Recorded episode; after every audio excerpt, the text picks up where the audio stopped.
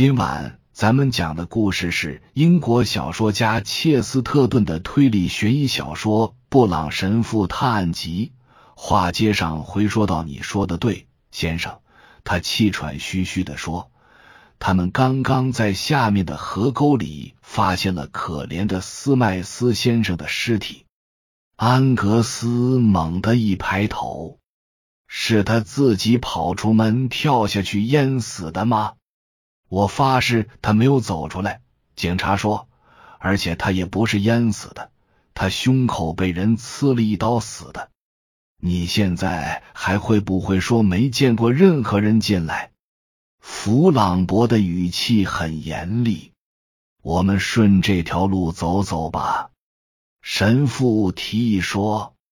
当他们到达半月形建筑的另一头时，神父突然悟到什么：“我真笨，忘了问那个警察，他们是否找到了一只浅棕色的麻袋。”为什么是浅棕色麻袋？安格斯诧异的问。因为如果是其他颜色，我们就得重新开始。布朗神父说。但如果是一只浅棕色麻袋，呃，这案件就结了。听你这样说，真叫人高兴。安格斯怪腔怪调的说。就我所知，侦查还远未开始。你一定要好好跟我们说说。弗朗博说话时则像个小孩，单纯中不乏凝重，有些怪异。在高大的新月形建筑另一侧，他们沿着既宽又长的一条大路向前走，不知不觉加快了脚步。布朗神父走在前面，步伐轻快，但一路沉默不语。最后，他终于开口了，话说的很隐晦，令人有所触动。哦，恐怕你们会认为办这事该顺势而为。实际上，我们总归要从存于具体事物之下抽象的一面入手，才能理出头绪。除此以外，别无他法。你们是否留意过？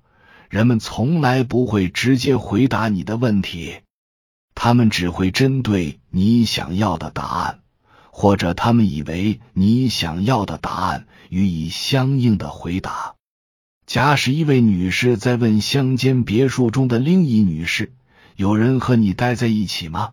那么另一位女士绝不会回答：“是的，一个男管家，三个男仆，一个客厅女佣，等等。”而女佣可能就在房间里，男管家就在他座椅后站着。他会说：“没有什么人和我们在一起。”意思是说，没有你心里想的那类人在场。但假设一个医生在查问某种传染病时问道：“谁待在这个房子里？”那么这名女士便会想到男管家、女佣和其他的人。每种语言都是这样，你从不会按照字面意义去回答一个问题，即便你得到的答案完全属实。当那四个相当诚实的人说没人进入大厦时，他们并不是说真的没人进过大厦，他们的意思是没发现可能是你要找的那种人。有个人的确进去又出来了。但他们根本就没注意到他。隐身人安格斯的红眉毛一扬，追问道：“一个人们视而不见的隐身人？”布朗神父答道。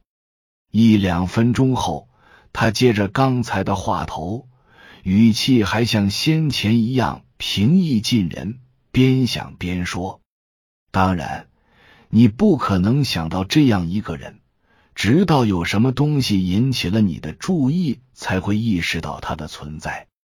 这就是他的聪明过人之处。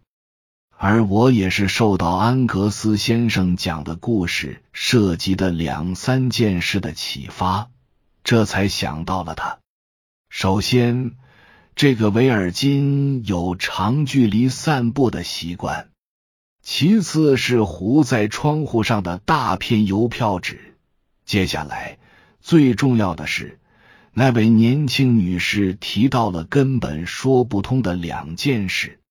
稍安勿躁，他注意到苏格兰人的头陡然动了一下，急忙插了一句：“他以为那些是真的。”在即将拿到信的那一刻。他不可能孤身一人站在街上，而他站在那里开始读刚收到的信时，也不可能是孤身一人。一定有什么人就在他的近旁，而他一定是人们熟视无睹的隐身人。为什么一定会有人在他边上呢？安格斯问道。因为神父说。除非用的是信鸽，总该有人将信交到他手里吧？难道你要说的是？弗朗博强压着火问。维尔金将他情敌的信交给了那位女士。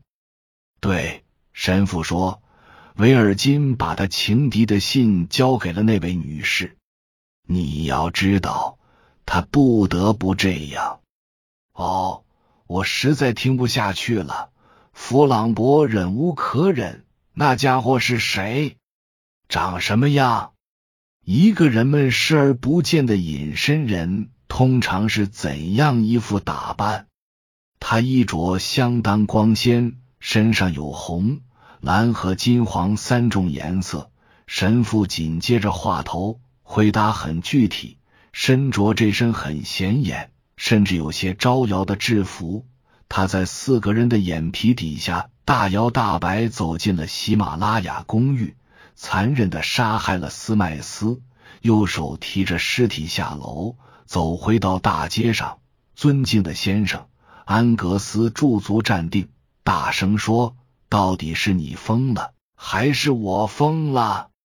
你没疯，布朗说，只是不太善于观察。比如说，你没有留意这个人。